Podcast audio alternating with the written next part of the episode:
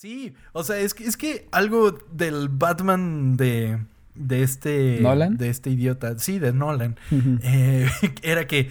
Sí, güey.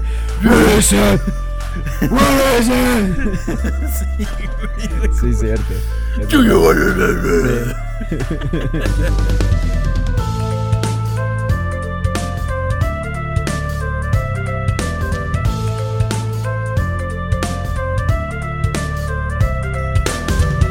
Esto es Historias Ocultas, el podcast donde revelamos las historias de producción de las películas, series, videojuegos y música que dejaron su huella en la cultura pop.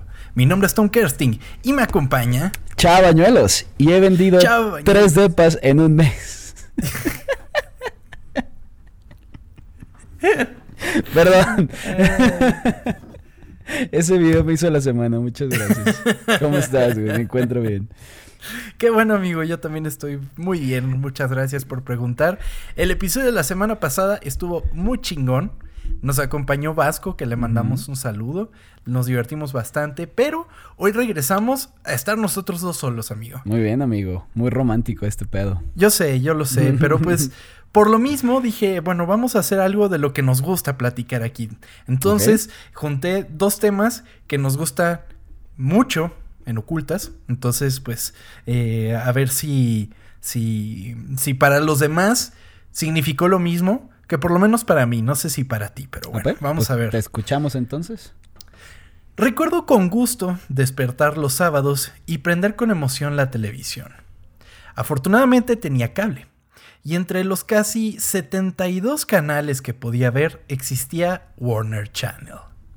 En él habían cosas como Friends, La Famniquita y El Toque de un Ángel. Sin embargo, los sábados era distinto. Podía ver Animaniacs, Fenomenoide, Histeria y las aventuras de Silvestre y Piolín. Sin embargo, había un programa que se sentía distinto a los demás. Un programa que a mi corta edad me mostraba que quizás el mundo no era tan colorido como me lo mostraban las demás caricaturas. Esta es la historia oculta de Batman, la serie animada.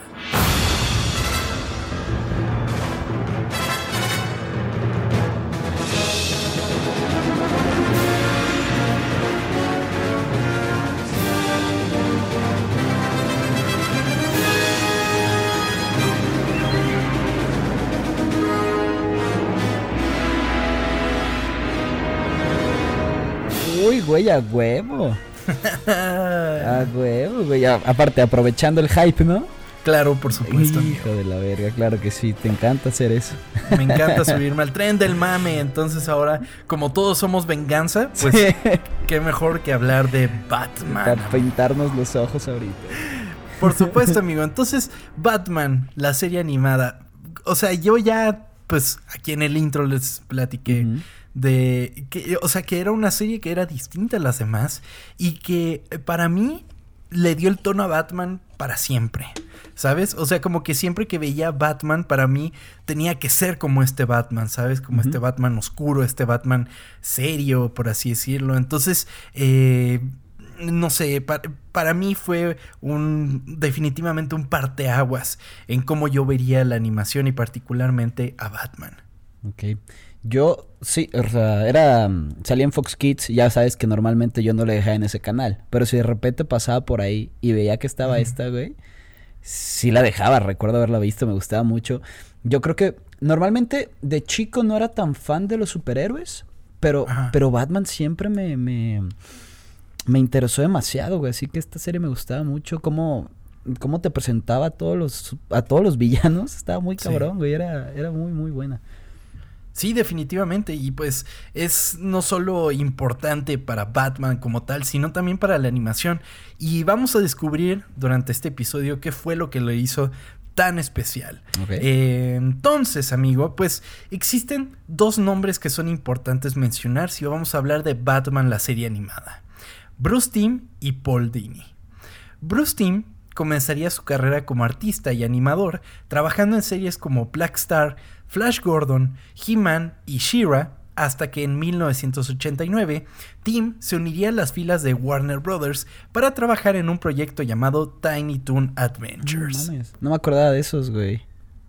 Los Tiny Toons Sí. son magníficos, eran muy chidos. No mames, no me acordaba, güey. Qué, qué bonito. es cierto. Pues bueno, Tiny Toons sería como el punto en el que entraría Bruce Timm a trabajar y estaría diseñando personajes, escenarios, de todo un poco, ¿no? ok. Por otro lado, la carrera de Paul Dini no estaba tan separada de la de Tim. Él también trabajó en series como He-Man, solo que en el lado narrativo, escribiendo algunos episodios hasta que, al igual que Tim, se uniría a Warner Brothers para trabajar en Tiny Toon Adventures. Soy Buster.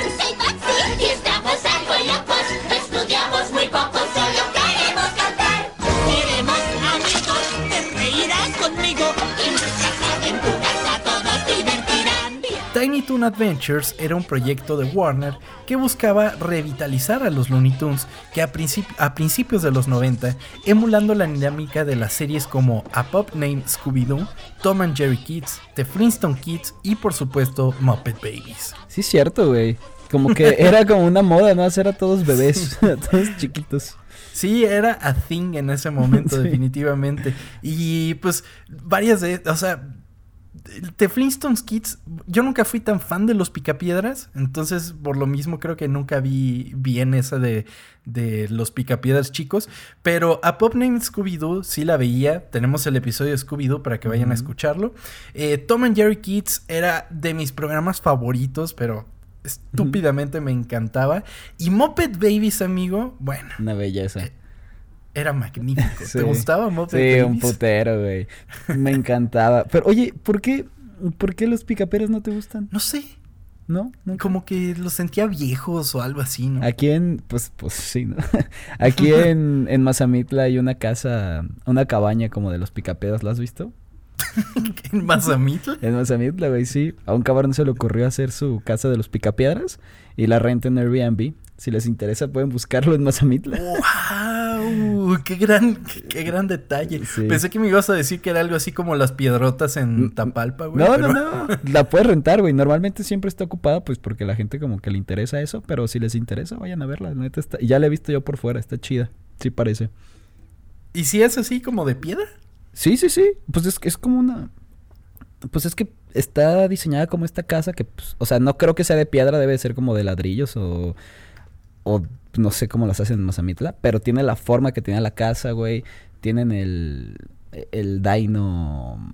Ay, no me acuerdo del nombre, pues. Pero tienen todo lo de la película, güey. Digo, de No la mames, serie. Sí, ya la estoy viendo. Sí, sí, sí, Hasta tienen el carro, güey. Ajá, sí, sí, sí. o sea, si quieren ir a rentarla, está en Mazamitla, está chida. está interesante, la neta. ¡Wow! Sí, güey. Pero me cagan los picapiedras, así que otra Así que ya no te vamos a invitar. Te iba a invitar, pero ya no. Sí, ya no. Pues sí, era una tendencia en ese momento hacer como chiquitos a los personajes. Y ya ves que un estudio hace algo, le pega, entonces todos empiezan a hacer lo Sí. mismo, ¿no? Como para, para ver si también les funciona. Así. Y eso pasa también en- en- fuera de del ambiente de, de animación así, güey. O sea, aquí en Guadalajara es muy, muy de que abres un pedo que funciona y de repente ya son, no sé, unos mariscos, güey. De cierto estilo y de repente ya todo el mundo está haciendo lo mismo.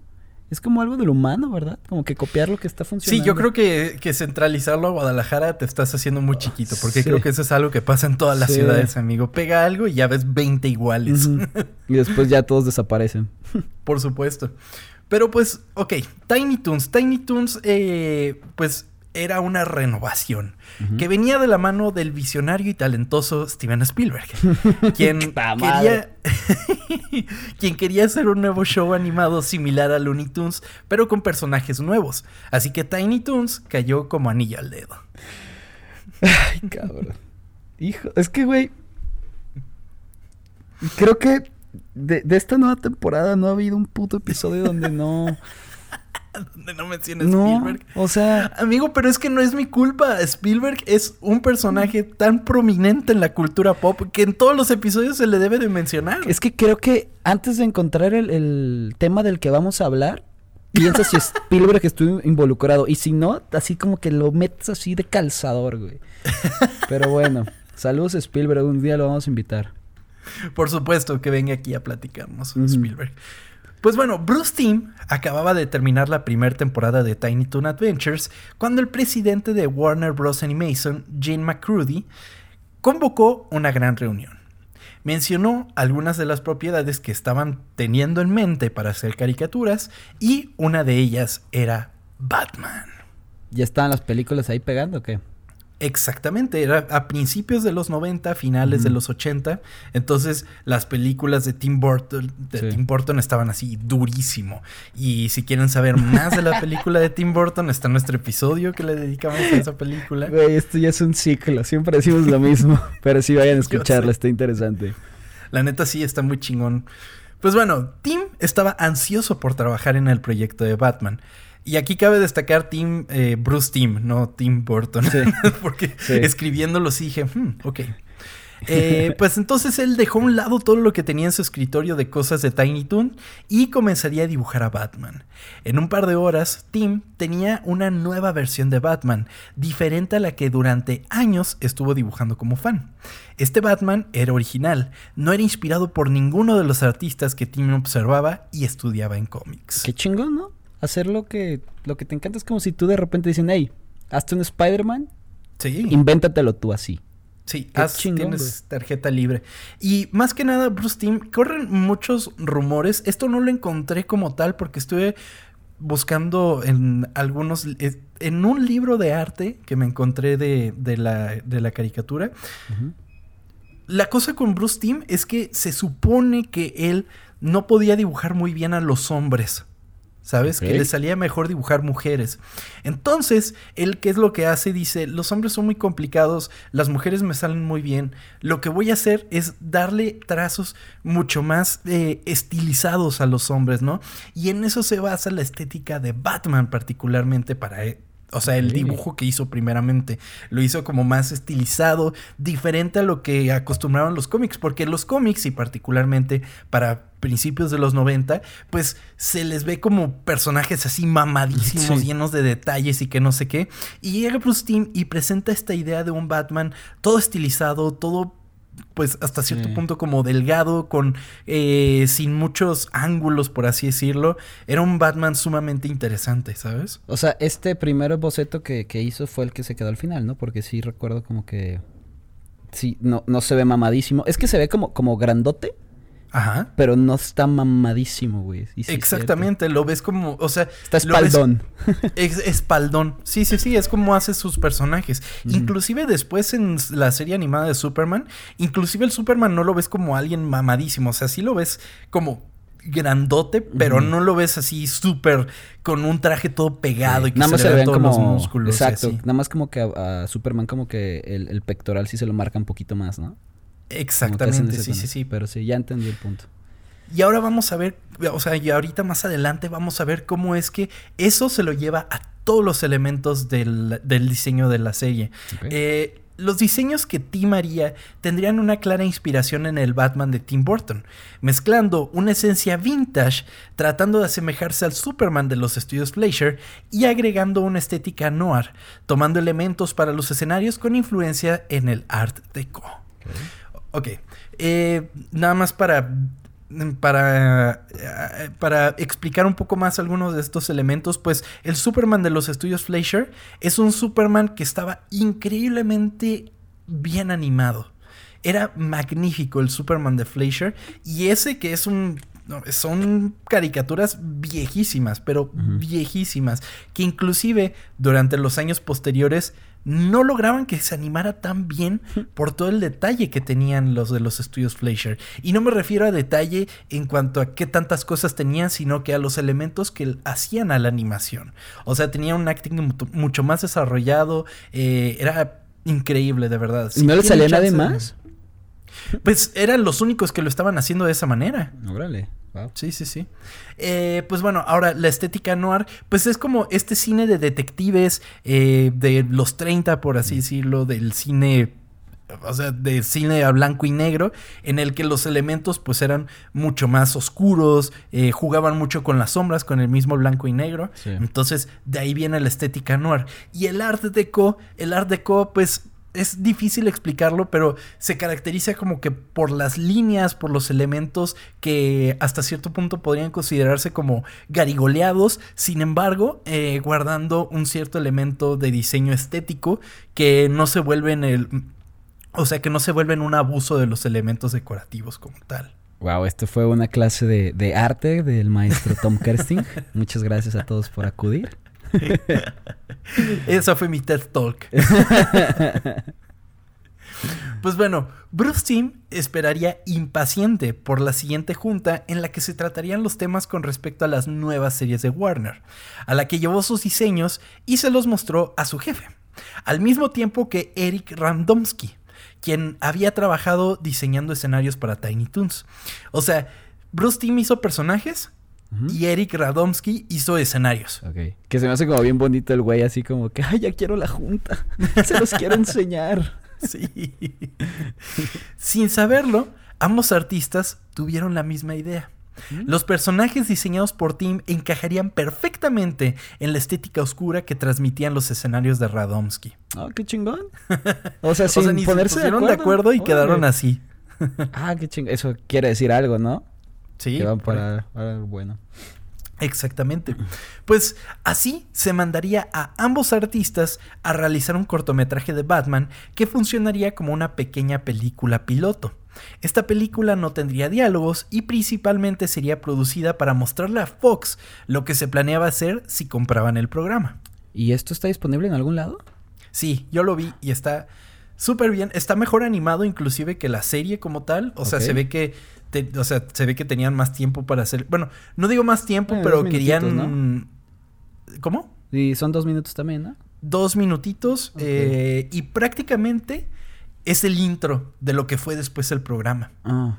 Ah, sí, O cierto, sea- porque hay un hay como un close-up a la cara de Batman en el intro que sí se ve como bien cabrón, ¿no? Sí, sí, sí, sí. Entonces tomaron eso y lo hicieron en el intro. Pero en ese momento dijeron, ¿sabes qué? Vamos a hacer la estética que queremos. Vamos a hacerlo con- como con Batman puteándose a unos güeyes y así. Y, y ya prácticamente tenían el cortometraje listo. Durante la lluvia de ideas para el cortometraje, tomarían los elementos que más les gustaban de la película de Burton y lo que querían lograr con su animación. El corto no solo tomaría inspiración del trabajo de Burton, sino que también tomaría prestado el tema principal de la película para ser musicalizado. O sea, como utilizaron la, el, la música de la película de Batman para la serie también. Exactamente. Ah, no sabía, El tema principal de la serie de Batman es el mismo tema que la película de Tim Burton. Ah, tal cual. No sabía eso. El que es compuesto por Danny Elfman. Entonces es exactamente el mismo. Ese tema es el mismo. Inclusive el Batimóvil es exactamente el mismo. Eso sí, sí lo, lo había notado, pero sí lo de la, lo de la música, ¿no? Está chingón. Sí, sí, sí. ¿Podrías repetir cómo es?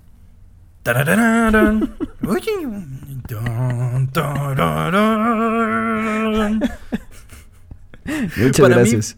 Para mí ver a Batman es como escuchar ese tema en mi ¿Sí? mente. Es como... Cuando jugaba Batman Arkham City era como de que en mi mente era de... Y el Batman... Ay, soy un virgen. Sí. Para sorpresa de... Para sorpresa de Tim y Radomski, el programa fue aprobado. Órale. Pero estaban aún más sorprendidos cuando se les dijo que llevarían el proyecto ellos mismos. Tendrían carta libre para hacer el programa y se les encargarían 65 episodios. A ver, espérate. 65 episodios es un putero. Dos. Es muchísimo. Dos. ¿Qué tan bien lo hicieron, güey? Como para que les dijeran, eh, toman. Aquí Sí. estén, hagan lo que quieran. 65 veces, por favor. Exactamente así fue como se los dijo el jefe. No cuando les dijo, ok, aquí tienen las llaves del proyecto, hagan eso 65 veces. No mames. ¿Qué? O sea, qué chingón, ¿no? Para él. Definitivamente, ellos. pero definitivamente, pero era algo muy arriesgado por parte de Warner, porque estos güeyes no tenían experiencia como productores de un programa. Entonces, fue así como de que, pues güey, hicieron bien el cortometraje, échense todo Sí. la pinche serie. O sea, es que lo hicieron muy bien entonces para darles tanto. Wow. Pero qué chingón. Totalmente. Y tenían razón, ¿no? Sí, sí, sí, sí. Vamos a ver que sí. Aquí es cuando Tim y Radomski comenzarían a formar su equipo creativo, por lo que Tim se acercó a Paul Dini y le preguntó si querría trabajar en Batman, después de que algunos escritores que trabajaron para el proyecto no entendieron muy bien la idea del programa y lo hicieron algo infantil. Y también es importante mencionar que Paul Dini es a la historia de Batman la serie animada, lo que es Bruce Timm al estilo de Batman la serie animada. Eh, Paul Dini tiene un cómic que se llama Dark Knight, A True Batman Story, en la que él relata un suceso que él vivió y que lo hizo sentirse inseguro por muchísimo tiempo. Es una lectura sumamente interesante que relata como su vida mezclándola con elementos de Batman Wow. y de cuando estaba escribiendo Batman. Entonces, si tienen chance de leerlo y traen ganas de algo un poco más... eh, de leer un cómic diferente de Batman, pues vayan a leer ese cómic, estaba muy chido, la verdad. Sí, yo, lo. Yo lo leí y me quedé así de wow. O sea, sí, sí es. Le da una vuelta interesante a cómo contar un dilema que vives de alguna manera. Sí. Paul Dini inmediatamente entendió la visión que Tim tenía para el programa. Quería que fuera oscuro y cinematográfico, a diferencia de lo que había en televisión en ese momento. Dini tomó así inspiración del cine noir y de las películas de Hitchcock, comenzando a pensar en los episodios como pequeñas peliculitas de 20 minutos. ¿Qué, qué otras series de superhéroes había en esa época, güey? Pues nada se comparaba a lo que estaba haciendo Batman. Estaban los X-Men, por ejemplo. Bueno, los X-Men es posterior a Batman. Pero, eh, por ejemplo, también de esa época es Spider-Man, por ejemplo, la, la Sí, serie pues, de los diferente. 90. Sumamente diferentes, o sea, y son, peli- son series que compartían cartelera, o sea, se veían al mismo tiempo y solo Batman logró hacer eso, porque antes de eso estaban las cosas como los super amigos, ¿no? Entonces, como de, ok. Mientras tanto, Paul Dini trabajaría en la Biblia del show, tomando inspiración de las grandes novelas gráficas que marcaron la estética de Batman para siempre. Por un lado, The Dark Knight Returns de Frank Miller y por el otro, The Killing Joke de Alan Moore. ¿Estos lo hicieron más oscuro? ¿Fue el primer paso de Batman para hacerse más... Más así? Totalmente. Y si nunca han leído The Dark Knight Returns o The Killing Joke, eh, se los recomiendo muchísimo. Pero también están las películas animadas de, estas, de estos cómics que son Sí, están fantásticas. increíbles esas madres. Muy chingonas, muy chingonas. Eh, y que pues son el bastión de lo que se convertiría Batman en un futuro. Entonces sí, es como ciertamente obligado hasta cierto punto si quieres entender bien cómo es que Batman evoluciona, pues de un personaje más o menos colorido, alegre, Sí. eh, a lo que hoy en día es Batman. Sí, porque me recuerdo esta escena donde está Batman peleándose con el tiburón eh, colgado en un Ah, sí. helicóptero, como muy como caricaturesco, güey. La de Adam West, Ajá, por la de. Adam West. Y sí es como, no mames, y de repente ya ves cómo es de diferente en- aquí, güey, pues sí. Sí. Sí, que algún día tal vez le dediquemos un episodio al Batman de Adam West. Que, que en Los Padrinos Mágicos también le hacen como un, un tributo, ¿no? Sí, deja tú, inclusive la voz la hace Adam West. ah, también. El, el personaje de. Catman. Ajá. Eso lo hubieras dicho hasta que hablemos de Los Padrinos Mágicos, güey. Buen punto. Pero bueno, está bien. Algún día Pues pasará. bueno, hablando de voces, amigo. Mira cómo conectamos. Ahí. eh. Otro de los elementos vitales de la serie es la actuación de voces, de las cuales solamente para Batman hubieron 120 audiciones. Sin embargo, el papel sería para un desconocido que había trabajado en algunas telenovelas, llamado Kevin Conroy. Conroy volvería locos al equipo de producción, mostrando su imaginación para crear la voz que creía que un personaje tan oscuro y dañado como Batman tendría, convirtiéndose así en la voz de Batman por excelencia. Ok, eso está chido, pero es que luego como, como estoy acostumbrado a ver las cosas animadas en eh, eh, doblado, pues, pues no tengo idea de cómo sería la voz. ¿no? Medio incómodo verlo así, ¿no? Mejor Sí. las ves sentado, amigo, o, o acostado. Verga. Qué pendejo, güey. Yo soy el de los chistes malos, ¿eh? Ay, güey, me lo pusiste ahí, tuve que Sí. rematarlo. Pues. Pero, pero bueno, este Kevin Conroy, pues, eh, es reconocido. O sea, casi que, no sé si a posteriori, como que en todas las versiones animadas de Batman, siempre ha sido Kevin Conroy. Tengo entendido que en las películas más importantes animadas sí es, pero eh, otra de las representaciones más chingonas de Batman, que es la serie de Arkham de los videojuegos, él es Batman. Ah, o sea, su ok. voz es exactamente la misma. Ah, ok, ok. Ah, Eso está chingón, Sí, que está haya como una continuación. Sí. Por otro lado, para el Joker se tuvieron varias audiciones. Sin embargo, el que más interesó fue Tim Curry, a quien inclusive contrataron. Sin embargo, una vez grabados los primeros tres episodios, se dieron cuenta de que no era lo que estaban buscando. Qué culeros. Sí. O sea, ya después de tres episodios. uf, Sí. bueno. Y pues que cabe destacar que Tim Curry, eh, pues es ese Tim Curry en el que están pensando. Exactamente, otro de los payasos más importantes de la cultura pop, que es ¿Yo? Pennywise. Ah. Qué idiota. no, Pennywise, o sea, se- eso. Eh, El. Ok, eso. Eso. Él es el actor que, que dio vida en esa que todos están traumados de por vida, que vieron Del que sale de la. De la que sale de la alcantarilla y todo eso. 5. Bueno, de la tina. Ah, es él. Exactamente. Ok. Es Tim Curry. Pues eh, no era lo que buscaban. Dijeron, ¿sabes qué? No, no podemos. Y por mucho que les dolía, era como de, señor Tim Curry, ya no lo queremos por acá. No quisiera ser el güey que le tuvo que llamar, ¿no? Sí. Pero pues eventualmente recibirían una llamada casi divina. Era la gente de un actor que era gran fan de los cómics y particularmente de los de Batman. Este actor era Mark Hamill. Sí, que tengo un chingo de amigos que dicen que este es el mejor Joker, güey. No sé qué opinas tú. Yo digo, eh, de- de- mm, el mejor Joker... mm, o sea, Jared sí es- Leto, ¿no? Ya sabemos, pues, pero. no, pero el Mark Hamill, o sea, yo creo que sin la voz de Mark Hamill no Ujú. podrían existir las actuaciones de Heath Ledger, por ejemplo. Te lo puedo firmar, porque Mark Hamill le da ese elemento de que sí es gracioso, pero también es creepy. O sea, se no creepy nivel de- no Sí. nivel Heath Ledger, pero le da esta, este elemento como de que, ¿sabes qué?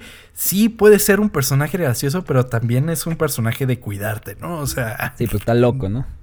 prácticamente. Siento que sin él no habrían los demás Jokers. Y particularmente las exploraciones que pues vimos con Heath Ledger, con Joaquín Phoenix. O sea, se- es importante, definitivamente. Y pues, sin embargo, amigo, todavía no iba a tener el papel de Joker. Ah, ok.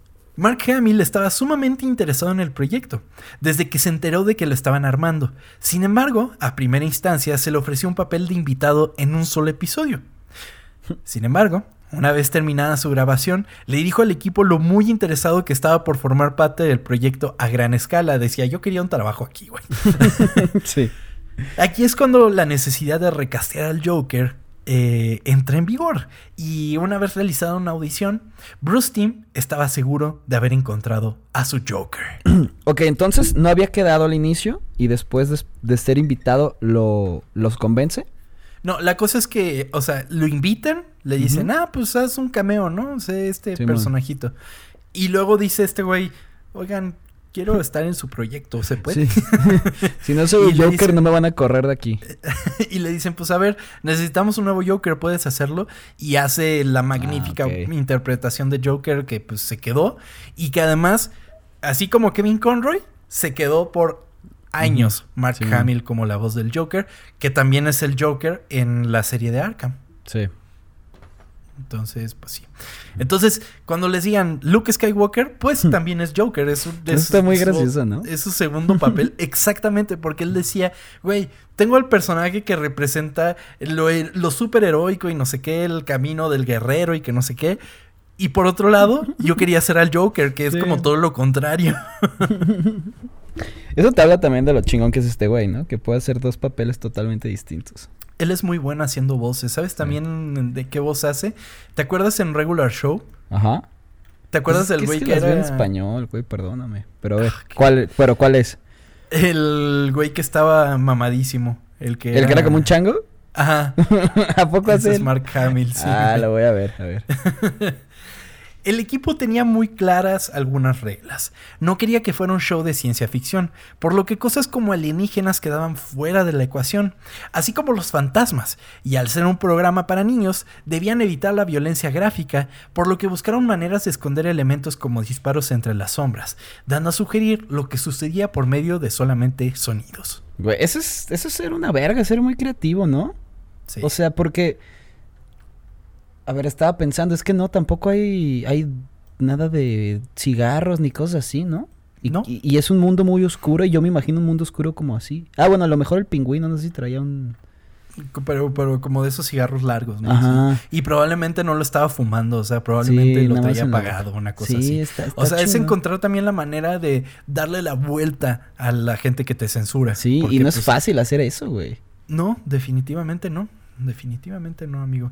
Pues constantemente se toparían con paredes cuando departamentos supervisores dijeran cosas como esta historia es demasiado oscura o esto es demasiado violento y nunca puedes matar a nadie en el programa. Lo que hacía difícil mantener un balance entre hacer un programa para niños y lo suficientemente interesante para adultos sin tratar como idiotas a los anteriores. Es que sí, no mames. Sí está cabrón, ¿cómo le haces? Y estoy, a ver, estoy pensando cómo lograron...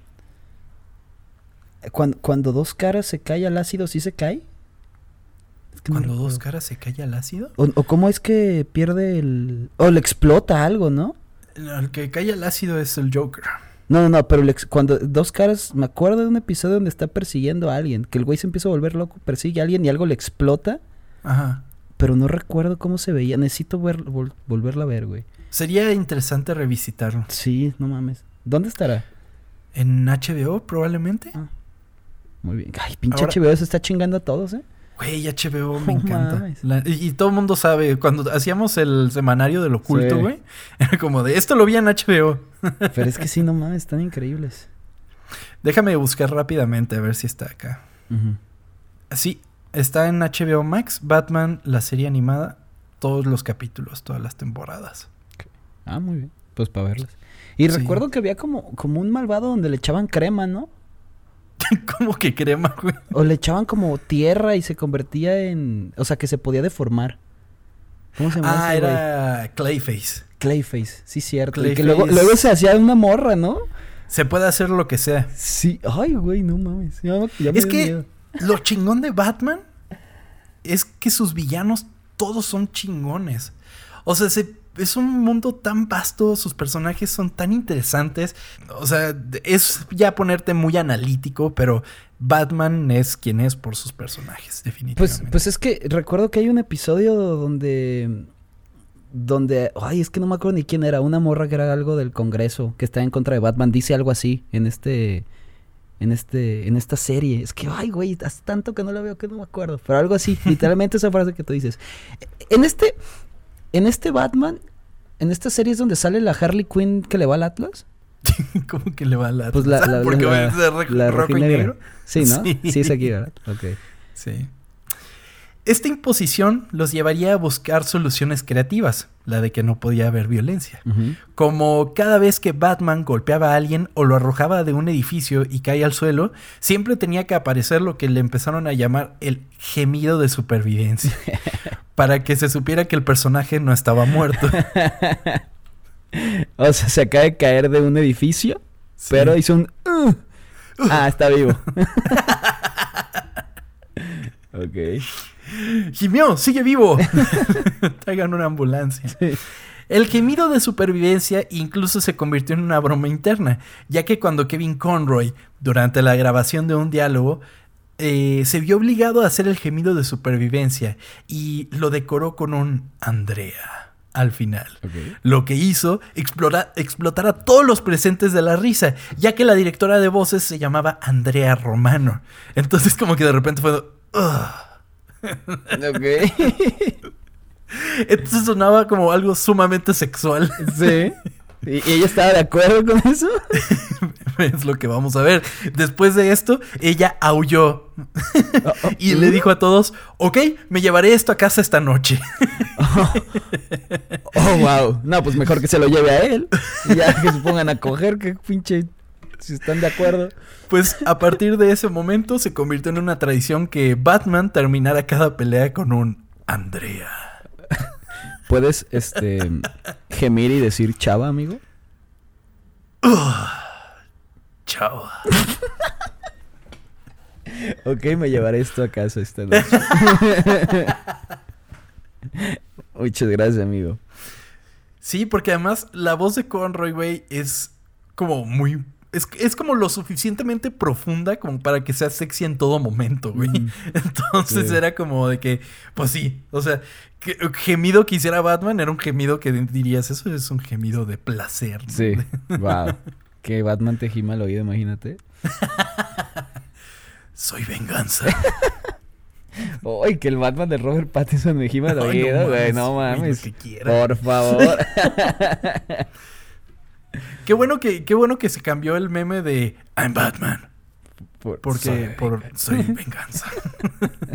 que además, bueno, ahorita vamos a porque la idea de también platicar de Batman es que íbamos a, a platicar de qué nos pareció la nueva película de Batman, pero eso es hasta el final. Pero eh, hay que destacar que durante la grabación, historia oculta de la nueva de The Batman, eh, este R. Pats estaba haciendo una voz muy grave.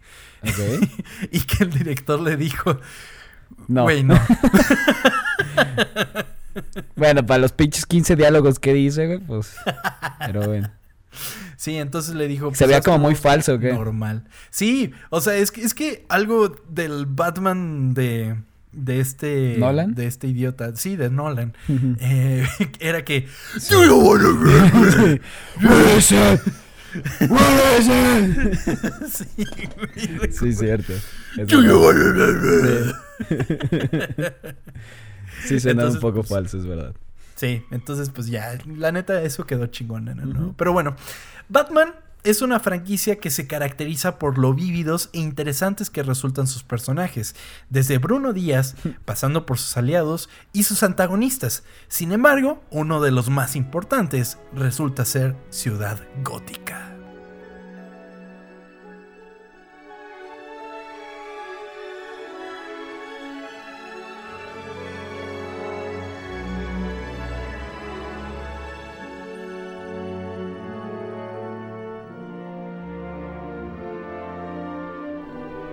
Que esto me imagino que la estaba haciendo este. ¿Cómo se llamaba? El que hacía los escenarios. Este Radomski. Radomski, sí. Ajá.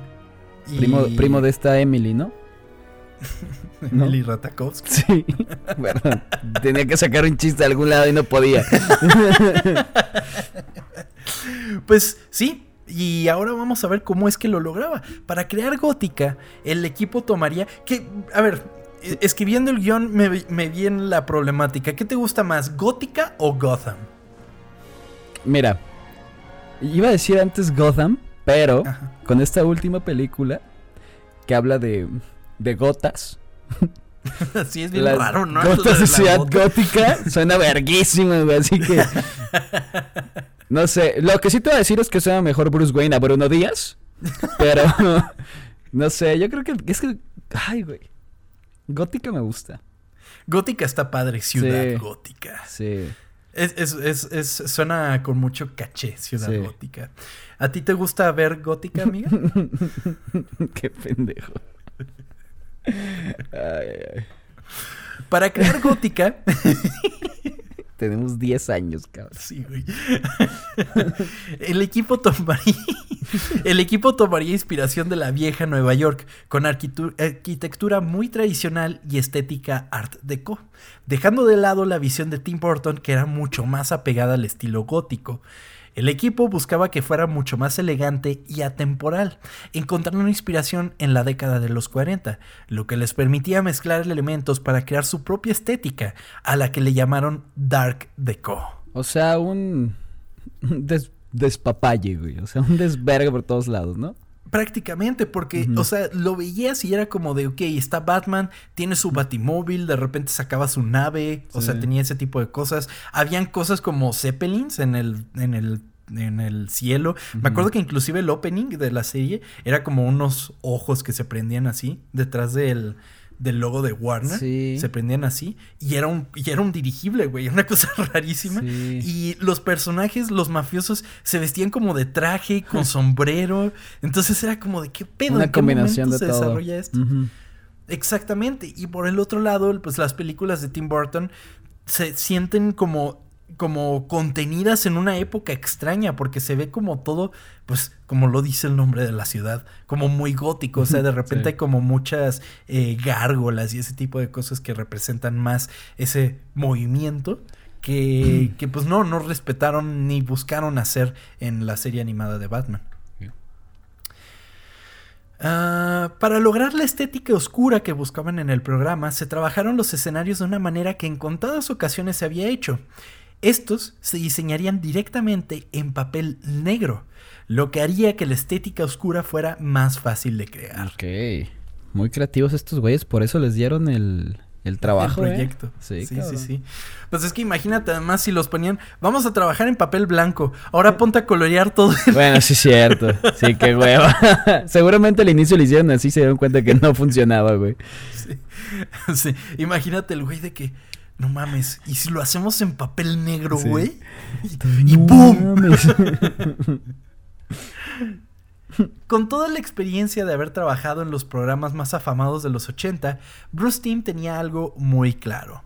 Todos aquellos shows estaban sobrediseñados. Estaban seguros que tan solo estaba seguro que con solo dibujar la forma de un elemento se transmitiría perfectamente la idea de lo que era cualquier objeto.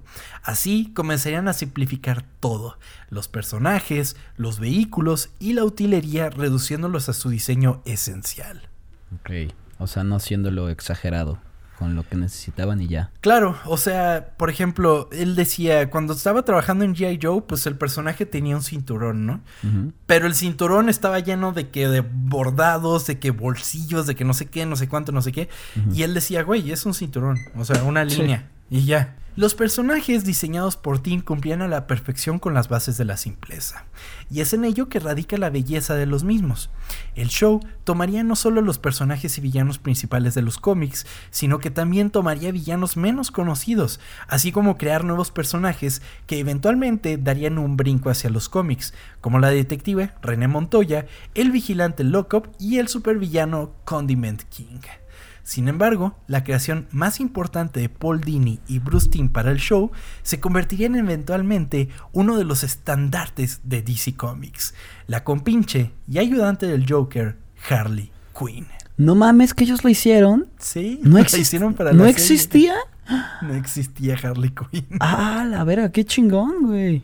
Es creación original de la serie animada de Batman y gustó tanto el personaje porque además, bueno, ahorita vamos a ver su historia, no me voy a adelantar.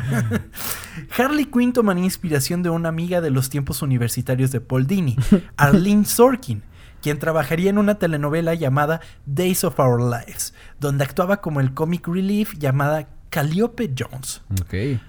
Arlene Sorkin era una escritura de. eh. Arlene Sorkin era una escritora de comedia hábil y experimentada y constantemente recomendaba situaciones y escenas a los escritores del programa. Durante un episodio, Arlene sugirió que se hiciera una secuencia de sueño en la que su personaje estuviera disfrazada de bufón y dijera chistes malos. Eventualmente, le dio un VHS de sus momentos favoritos del show a su amigo Paul Dini, quien buscaba ideas para crear un ayudante para el Joker para solo un episodio. Así, viendo a su amiga disfrazada de payaso, tuvo la idea del personaje de Harley Quinn. Wow, solo un episodio y terminó siendo lo que es. Hasta película ya. Wow, increíble.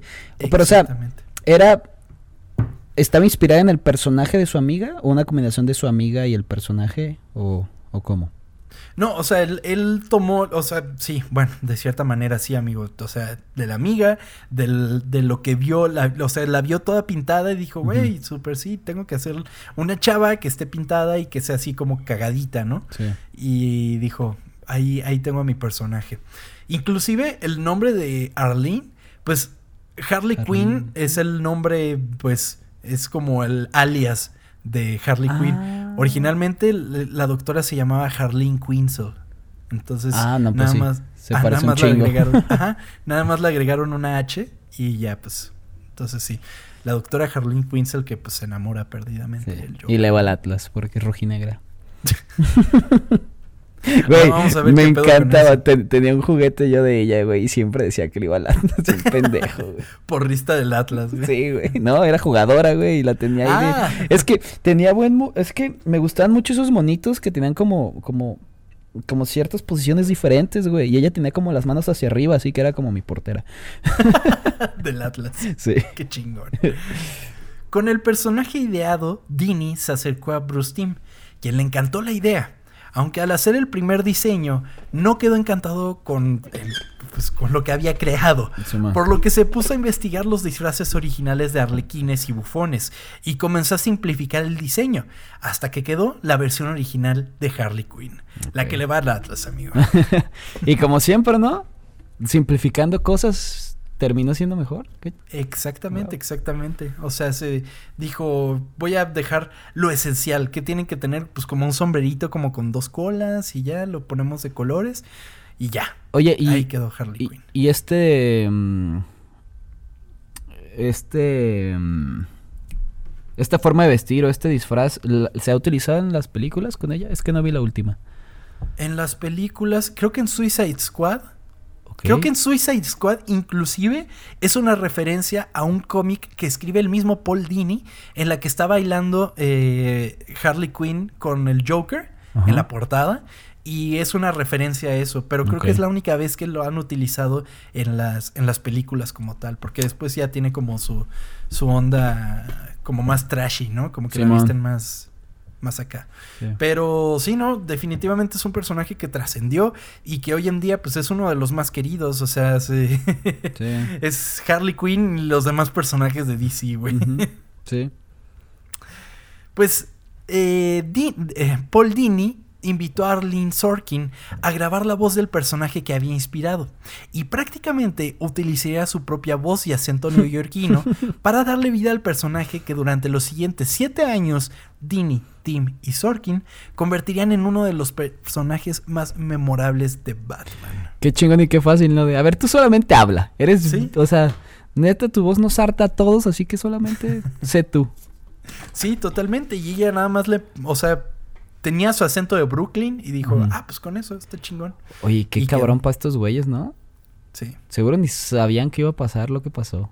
Sí. O sea, se les gustó tanto el personaje que eventualmente trascendió a los cómics, lo hicieron canon, ahora películas, o sea, se prácticamente lo único que se ha mantenido como estable en el DCEU Ujú.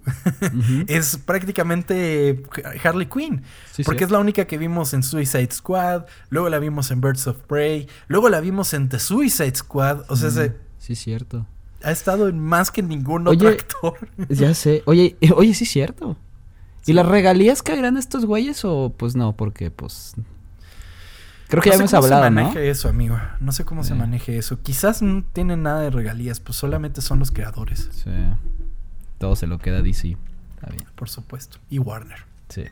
Bueno, que es lo mismo, pues, pero ahí, en esa se van. Pues para completar los 65 episodios de la primera temporada, Warner Brothers Animation subcontrató a varias casas de animación extranjeras, Spectrum Animation, Sunrise Studio Junior y Tokyo Movie Shinsha en Japón, Dongyang Animation, Coco Enterprises Ltd y Acom en Corea del Sur, Jade Animation en Hong Kong, Blue Pencil en España y Network of Animation en Canadá. No mames, un putero. Eran, pues es que eran un chingo de episodios, Ah, sí, 65 cierto. episodios, güey. No había manera, Y- no había poder humano de que un solo estudio se encargara de todos esos Bueno, episodios. ¿Y en esa época era normal hacer eso? por ¿De mandarse todos? Ok. Por supuesto, todas las caricaturas de aquel momento, o sea, ninguna se hacía in-house, definitivamente. Batman The Animated Series se estrenó en el bloque infantil Fox Kids el 5 de septiembre de 1992 y se emitió en ese bloque durante las tardes de lunes a viernes a las 4.30 de la tarde. O sea, igual que está al mismo tiempo que X-Men. Bueno, en el mismo canal, ¿no? En, en el mismo canal podías ver el producto de Marvel y además el producto de DC. Imagínate, Fox. Kids ahí la estaba rompiendo totalmente. Y ahora son nada. Y ahora nada, amigo. Solo en HBO Max. HBO Sí. Max patrocínanos. Sí, no, estaría verga. Después de que la serie produjera su episodio 65, los ejecutivos de Fox Network ordenaron una segunda temporada de 20 episodios más, que luego se redujo a transmitirse semanalmente los sábados por la mañana. La segunda temporada presentó a Robin de manera más prominente y como resultado fue retitulada como Las aventuras de Batman y Robin. Batman, The Animated Series, ha sido clasificada constantemente como uno de los mejores programas de televisión animados jamás realizados. Fue nominado 19 veces a distintos premios y ganaría 4 Emmys durante su transmisión. Ah, ok, ya te iba a decir. 19 veces a los Emmys, no, ¿verdad? A diferentes No, premios. no, no, a cuatro. diferentes premios. Porque, por Mm. ejemplo, fue nominado a varios Annies, que son como los Óscares de la animación, Ajá. pero no ganó ninguno, sorprendentemente. ¿Y solo cuatro Emmys? Solo cuatro Emmys. ¿Mm? Sí. Batman, la serie animada, nos deja claro una cosa. Entre más simple, mejor. Dejemos de lado elementos que solo decoran innecesariamente nuestros proyectos y vayamos a la raíz.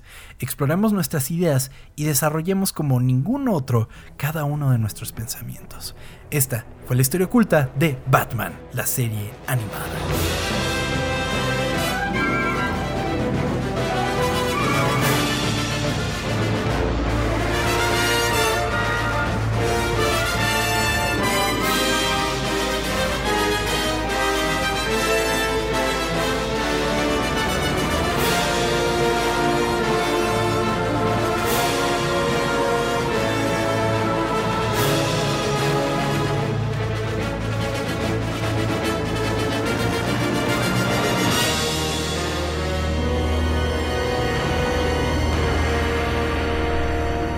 Cómo me mama estos episodios de, de temas que me gustan mucho y no conocía, güey. Y voy nada más aprendiendo más.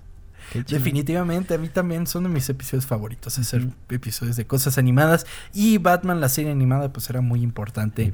Fue Pues ir a verla, importante. porque se, se antojó. La verdad es que sí, amigo, terminé de escribir y fue como de... Se me antojó Ya ni querías grabar, ¿no? Sí, no. Además, son episodios cortos, 22 minutitos por episodio. O sea, se acaba rápido. Se acaba Sí, rápido, la neta. Pero bueno, amigo, eh, una de las razones por las que quise hacer este episodio era porque quería platicar de Batman, de particularmente de The Batman. De The contigo, amigo. Batman. ¿Vamos a hablar con spoilers o no? Pues sí, ¿no? Yo creo que... O sea, si no han visto The Batman, brínquense esto. Que Sí. también, o sea, vayan a verla. Sí, vayan a verla, la neta. Los únicos que les voy a decir, no se queden a la, la supuesta escena de postcréditos. No hay nada, ¿no? Yo me salí. No mames, qué bueno. Yo me quedé, güey, dije, porque me puse así rápido, que a ver si hay, y de qué, ah, sí hay una. No mames. No, no, no, fue un continuará, literalmente eso es. Ajá, prácticamente. No mames, váyanse al pito, pero bueno. A que ver, ya lo ves en la película, pues, pero... Ajá, sí, pues, pero no sé, esperaba algo, pero bueno. Bueno, el punto es que si no lo han visto, pues ya, váyanse Vayan a verla. al- En a este otro momento- episodio de Ocultas. En este momento váyanse. Pero bueno, amigo, cuéntame, ¿qué te pareció The Batman? Qué cosa tan espectacular, güey. No te pases de verga lo buena que está. Lo. Ay, cabrón. Es impresionante todo. lo- está muy cabrón que, que el, el villano es algo que dices, güey, esto sí puede pasar. O más bien, esto ya ha pasado, ¿no? Sí, claro. Está muy cabrona. Me encantó todo. Me encanta este pinche Robert Pattinson. Y, y- y cómo lo hace. Cómo, cómo te explican por qué es así. Porque sí dices, este güey está como pendejón todavía, ¿no? O, o no ves como que es tan diferente el Bruce Wayne al Batman. Y después te dicen, ah, es que ya dos años apenas. Es. Ay, güey, me parece increíble. La química que tiene con. con Con Zoe Kravitz. Wow. Es impresionante. en todo el momento dices, güey, estos güeyes seguramente se acaba la, de grabar y se van, güey, porque wow. ¿Qué película? ¿Tú qué opinas, güey? Yo, yo, yo tengo, o sea, me parece una gran película de Batman. Voy a decir que de las, o sea, quizás la segunda mejor película de Batman, debajo de The Dark Knight. Sí. Em, me gustó ¿Pero? mucho, pero, pero, yo tengo una cosa que decirte, amigo. Eh, Dime. La policía sabía que Asuntos Internos le iba a tender una trampa. Qué Porque te voy a decir una cosa, amigo. Hubo un momento en el que no entendía. ¿Lo de la rata alada y esas mamadas? ¿O cómo? Es que, es que hubo un punto en el que dije, a ver, a ver, a ver, a ver, a ver, a ver. Ya está muy revuelto todo esto. Sí. O sea, se- hay un punto en el que siento yo que estaba como viendo nada más, así como de, ah, no, pues sí, ¿verdad? que quizás es mi culpa, quizás yo soy estúpido, pero me perdí, me perdí. No por eso demerito la película. Quizás es- fui yo estar distraído pensando en otras cosas, pero eh, me, me perdió. Y otra cosa que noté es que como que cuando, y, y es muy cagado que pase porque como que cuando lo traduces no funciona tal, tan bien. Eh, la cuestión esta de la de, de el, el ¿cómo dicen? La rata alada, Rata el rata alada. alada. Sí, sí, sí, y después raro. dicen lo del URL que como que no lo logran traducir en los subtítulos, o sea, se siento que se pierde un poco cuando lo traduces. No está mal, o sea, al final de cuentas una película la piensas en el idioma que la estás creando, pero eh, eso siento que, que- que no conectó tanto conmigo. Por otro lado, la estética que maneja la película, el cómo te hace sentir a Batman como personaje. eh, Bruce Wayne está muy chingón, o sea, se, se siente como otra toma sobre el personaje Sí. que no habíamos visto. Es refrescante, no nos tenemos que echar otra vez el origen de Batman, sabes que Batman Lo resuelven bien verga, güey. Eso. Sí, sí, sí. Definitivamente. Hay. Tiene. Tiene este elemento que lo hago. Que, que me hace sentirlo más como un cómic que cualquier otra de las películas. O sea, se- Nolan tiene este elemento de que las hace sentir muy reales. Sí. Y pueden pasar en este mundo y que no sé qué. Esta película sí toca un poco la onda de la realidad, pero dice, son cómics. Al final de cuentas. ¿sabes? Lo siento muy así, como de que es, es cómic. Pero elementos como tú lo dices de, de, de The Riddler, que lo hacen ver como un asesino en serie, güey. Sí, y que tiene engagement con la gente y que no sé qué. Que luego también sirve como crítica a toda esta ala de derecha de que se metieron a la Casa Blanca. Porque sabes que es posible que pase algo Sí, así, güey. ¿sabes? Obviamente llevando al límite las situaciones. eh, pero, pero, pero es, es bastante increíble cómo logran manejarlo en la película. Y, y, y lo cabrón es que de las tres horas que dura no se sienten en ningún momento. No. Lo, lo que mencionaba así del rata alada a mí, sí- a mí se me hizo un poco raro. Ahí sí dije, eh, ¿eh? Pero no siento que dure tanto. Pero sí es, es lo que le veo como que la cosa. La, la otra es que sí es un Batman que sí es... Pues sí es detective, ubicas. Sí. Que algunos, algunos este, mm, acertijos están como... Agua, agua pasa por mi casa y mamás así, güey. Y de repente Batman, cata de mi corazón. Sí, güey. Pero es que así siempre ha sido The Riddler. O sea, se- sí tiene unos que son así como, qué pedo. Y es que inclusive en el primer acertijo que le pone, cuando le dice eh, que hace un mentiroso cuando ya está muerto, traduce eso al español. O Mm. sea, en el subtítulo ponen sigue mintiendo. Pero en inglés dice lies down. Entonces es como, ahí sí funciona. está- sí está en español no tanto. Es verdad. No lo había pensado de esa forma, pero sí. ¿Sabes qué me encantó? ¿Qué? El pedo este del inicio, cuando manejan a Batman como una. como un ente Sí. que no sabe si va a aparecer o no. Sí. Y que todos los malos están como, como que checando en la oscuridad y con ese miedo. No Sí. mames, qué cosa tan verga fue eso, güey. Eso es muy increíble, que es cuando está haciendo como su monólogo, ¿no? Ajá, sí, sí, sí. Eso es muy chido porque esos son los tip- el tipo de cosas que digo, Madre Santa, estoy viendo un cómic llevado al cine, tal cual. Porque, o sea, casi casi podrías, o sea, podrías tomar un frame de la película, ponerlo en una hoja y ponerle un cuadrito amarillo o el, del color que sea arriba, poniendo el diálogo que tiene Batman. Y es tal cual, así se desarrollan varios de los cómics de Batman. Es como de el, el diálogo interno que tienen los personajes y todo eso. Que está muy cagado el Batman emo, güey. Sí, güey. Es que sí, se, se nota su sufrimiento, güey. Sí. Y, y es algo que también leí que dije, es que, te- o sea, sí sientes que es un cabrón que está sufriendo. O sea, este güey no tiene tiempo para estar yendo a una fiesta de smoking y este... y despilfarrar y no sé, estar pisteando. Este güey en realidad sí está triste y se lo está llevando la verga, güey. Y lo hace muy bien este güey. Definitivamente, definitivamente. Todos lo hacen muy chingón. O No, sea, uy, sí. güey. Colin Farrell como, como este, como el pingüino. No Eh. mames. Fantástico. Qué veri... No, no, no, no, no, me quedé sorprendido, güey. Otra de las cosas que me gustaron mucho, amigo, es que no se siente el, o sea, se, se siente inclusive en ocasiones más aterrizado que el Batman de Nolan. Sí. Y lo digo en la parte Batman. O sea, se, Ah, quizás, sí. quizás el ambiente del que, que generaba Nolan se siente más real, ¿sabes? ¿Te refieres como cuando le da miedo el tirarse o...? Eh, O cuando, cuando le da miedo el tirarse, eh, los aditamentos que tiene, dices, Sí. Son factibles, ¿sabes? Contrario a las películas de Nolan, que de repente veías el batimóvil y era un tanque, Sí. güey, y de ahí salía una motocicleta Sí, y que no sí, sé qué. Y este güey va en una motito, o sea, prácticamente la compró en Electra, güey. O sea, Sí. es, una, es una cosa muy cagada. El batimóvil está increíble. Es mi Sí. batimóvil favorito. Esta Muy escena donde, donde hay un desvergue en la carretera y de repente ya sale él. Así, Sí, y todo incendiándose. No mames, se ve verguísima. Pero sí tienes muchísima razón, porque mucha gente decía que, el, el- que Nolan lo, lo trajo a la realidad, pero ya viendo esto es. Pues es más real, güey. Eso que a mí Nolan me mama. Y esas películas de Nolan es. Pero, o sea, sí son mejor, sí es mejor la 2 de Nolan que esta. Sí. Por, o sea, es que mejorar esa 2 de Nolan es. Uf, no sé Pues, cuándo.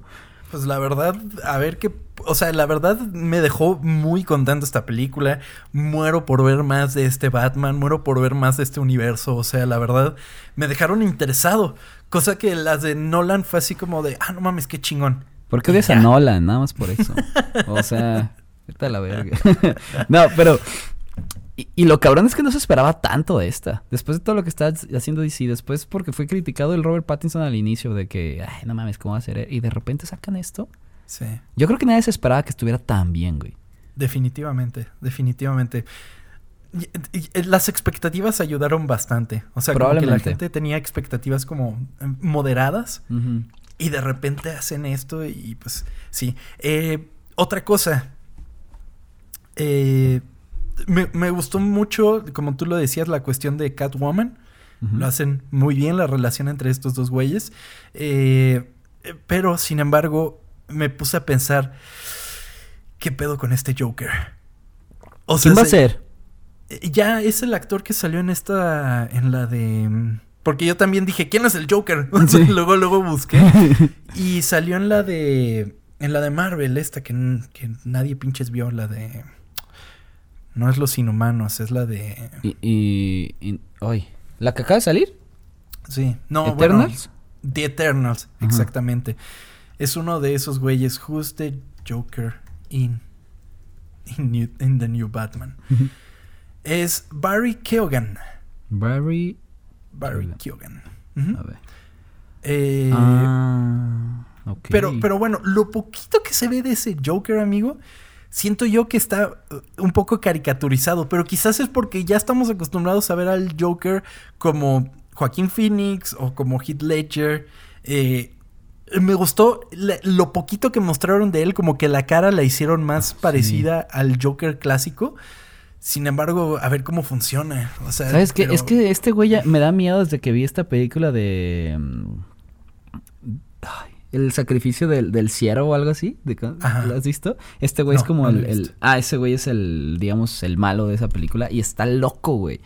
Así que a lo mejor si, si tiene un poquito de eso, se va a estar muy bien. Y va a estar extraño. Es que estamos viviendo tiempos extraños porque, güey, hay demasiados Batmans en chinga. Ya hay. pues, no sé qué va a pasar con. No, ¿Tú sabes qué va a pasar con el Joker de Jared Leto? ¿Se murió a la verga? El de Jared Leto, sí. Sí, murió a la verga. ¿Pero hace cuánto fue Pero, eso? pero, pero yo creo que es algo muy bueno, amigo. O sea, se me, me gusta que DC esté tomando este camino de que no, no vamos a juntar nuestros universos. No podemos hacerlo. Sí, no es les va a mejor. salir. Sí, es mejor que no lo hagan, pero ay, de todos modos, que poquito tiempo. Ay, no sé. A lo mejor tengo que cambiar esa opinión de mi, de mi cuerpo, porque sí. Pues en al final de cuentas no me afecta la película que estoy viendo, ¿verdad? Pero son demasiados en muy poco tiempo. Sí, definitivamente es muy poquito tiempo. Pero, amigo, el resultado es bueno. Sí. O sea, O ¿por sea, qué quejarnos? no- sí, no hay forma de quejarse, todo está saliendo bien. Esperemos Y- siga así. Sí, y, y es que van muy bien. O sea, te- Joker salió muy bien. Eh. The Batman quedó bastante bien. O sea, se- son películas contenidas en su propio universo que funcionan Sí. y que afortunadamente estamos pudiendo ver y que te muestran otra perspectiva de cómo mo- hacer un héroe. O sea, bueno, un villano. Contrario a lo que nos tiene ya acostumbrados Marvel. Sí. O sea, se- definitivamente yo pensaba verdaderamente que el cine de superhéroes ya estaba en, en caída, en picada. Creo que nada más el de Marvel está en caída. Porque si van a seguir experimentando de esta manera con sus personajes en DC, ahí me tienen, me tienen en su bolsillo. Ya quiero verte Batman 2, a ver qué, qué va a pasar. ¿Te digo algo? Me habría gustado que para The Batman 2 no fuera el Joker el villano. Es que Siento como, que- como decías, hay tantos villanos, puedes usar a uno de esos, ¿no? Por supuesto. O sea, sí, quizás no los más fantásticos como Clayface o Poison Ivy, por ejemplo. Pero, no sé, volver a tratar de traer al espantapájaros, por ejemplo. El espantapájaros es muy chingón. Y este Batman que está todo deprimido, imagínate todavía lo droga para que Sí. vea cosas horribles, güey. No mames. Y ya se, lo hablado, ya se habló de droga en la película, algo, no sé. Algo hubiera estado. El espantapájaros hubiera estado bien. A ver si no lo meten por ahí, ¿no? Pero, pero es que el espantapájaros, acuérdate que es el primero en la trilogía de Nolan. Entonces quizás buscaron como por ahí. Además de que The Riddler tenía tiempo sin aparecer como tal. Sí. Que lo hicieron fantástico. O sea, no sé. Es muy buena, es muy buena. Eso sí, creo que tengo que volver a verla, amigo, porque hay partes en las que me perdí. Sí, pues sí, puedes hacerlo, amigo. Está muy chida, entonces recomendada. Y si les gustó que platiquemos de otras cosas, además aquí en Ocultas, pues eh, díganoslo. Podemos platicar de otras películas que pues estén muy hypeadas y contarles qué opinamos de ellas. ¿En dónde nos tienen que decir a eso, amigo? Arroba ocultas, ocultas con doble O porque somos muy cool en este podcast. eh, Twitter, Facebook, Instagram. eh, ahí, va- ahí estamos siempre atentos. O si no, también nos pueden escribir en nuestras redes sociales personales. Arroba Tom-Kersting en todos lados. Y al Salvador Bañuelos lo pueden encontrar en... Vanuelos Chava. O Chava Vanuelos, como ustedes gusten. Exactamente. Y pues nada, amigo. Sin más por el momento, nos despedimos de este episodio Y sumamente oscuro. Bueno, y también decirle a Ray Rosales, Ray Rosales, que nos puso que, que, que tenemos muy buena química, güey. ¿Tú crees? Yo creo que sí, amigo. Yo creo Que- que sí. Que nos No tendríamos hace- 82 episodios si nos cagáramos. Ya sé. que nos descubrió hace como tres semanas, ya en el episodio 40. Ah, mira, pues va, Chingón. va muy bien. Este, muchísimas gracias. Saludos. Luego Dime. cuando llegue este episodio va a decir, no mames, me mandaron saludos. Sí. ¿Y sabes a quién también le quiero mandar saludos? Que hace tiempo nos, nos escribió y nunca le dijimos nada. ¿Dónde está? Ajá. Aquí. Feña de los Rulos se llama. ¿Ok? Dice, él es, es chilena. Ujú. Es chilena, ajá. Y que va a estar en mayo Gorilas, que estuve escuchando el episodio de Gorilas, que va a estar en mayo. Y que solamente quedan 18 entradas y que están muy lejos y que pues no va a poder ir a verlos porque están muy caros. Así que se puso a escuchar nuestro episodio. Así que espero lo hayas Ya- disfrutado. Y ya habrá oportunidad de verlos, la verdad. En algún Así momento. Mantengan sus esperanzas altas. Eh, y Arriba pues, la esperanza, abuelita. Totalmente. Pues, amigo, muchísimas gracias por acompañarme en este episodio. Gracias por escucharnos. Ah, eh, antes de irnos, ahora ya estamos disponibles en YouTube. Ah, sí, cierto. Lo mencioné como. como. O sea, tuve que agregarlo en la postproducción en el episodio anterior. Pero eh, ya estamos disponibles en YouTube. Pueden irse a suscribir, por favor. Aunque nos escuchen en Spotify o en su plataforma de preferencia, no les hace dañito así como de que, ah, voy a ver este video de mi youtuber favorito y de una vez me voy a suscribir a Ocultas. No los veo aquí, pero les hace bien que esté suscrito, ¿no? Entonces, Exactamente. suscríbanse por ahí, déjenos su like si nos están escuchando en YouTube. Ya saben, en todas las plataformas de audio, eh, Apple Podcast, Spotify, Amazon Music, en todos lados estamos. Y pues nada, esperamos disfruten este episodio, déjenos su manita arriba y nos vemos la siguiente semana aquí en Historias Ocultas, amigo. Adiós a todos. Soy, somos la venganza. Suena como crudo más bien, ¿no? Adiós a todos, muchas gracias, bye.